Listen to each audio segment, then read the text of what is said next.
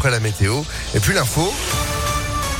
L'actu, c'est avec Florian Lafont. Bonjour. Bonjour à tous. Moscou annonce un cessez-le-feu à Mariupol. L'armée russe devra baisser les armes ce matin pour permettre l'évacuation de civils via des couloirs humanitaires. Cette ville du sud de l'Ukraine où la situation est jugée catastrophique. Plus d'eau ni d'électricité depuis plusieurs jours.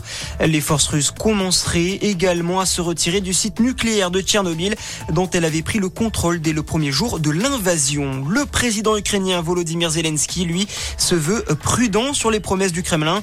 Nous ne croyons personne, pas une seule belle phrase, a-t-il déclaré dans une adresse vidéo à la Nation. Dans le reste de l'actualité, c'est une polémique qui entache la campagne d'Emmanuel Macron. Un rapport du Sénat pointe du doigt les multiples recours de l'État au cabinet de conseil privé McKinsey. Durant le quinquennat, plus de 800 000 euros dépensés en 5 ans. Pour tenter d'éteindre la controverse, Olivier Dussopt, ministre du Budget, et Amélie de Montchalin, ministre de la Transformation et de la fonction publique se sont exprimés hier en conférence de presse. Ils ont indiqué que le gouvernement assume pleinement le recours à ces renforts et qu'il n'avait rien à Il y a une dizaine de jours de l'élection présidentielle, le gouvernement a dévoilé hier le protocole sanitaire pour se rendre aux urnes.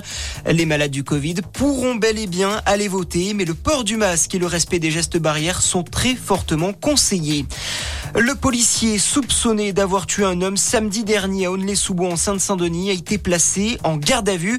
L'agent aurait tiré sur ce père de famille de 32 ans qui tentait d'échapper à un contrôle de police avec une camionnette signalée volée. La famille de la victime a également déposé plainte. Une enquête de l'IGPN, la police des polices, est en cours.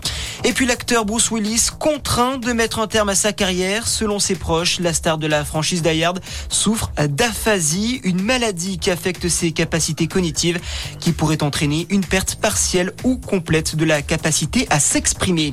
Voilà pour ce résumé de l'actualité. Passez une très bonne matinée à notre écoute. Merci beaucoup. Retour de l'info, ce sera à 6h30 sur Impact FM. En attendant, 6h03.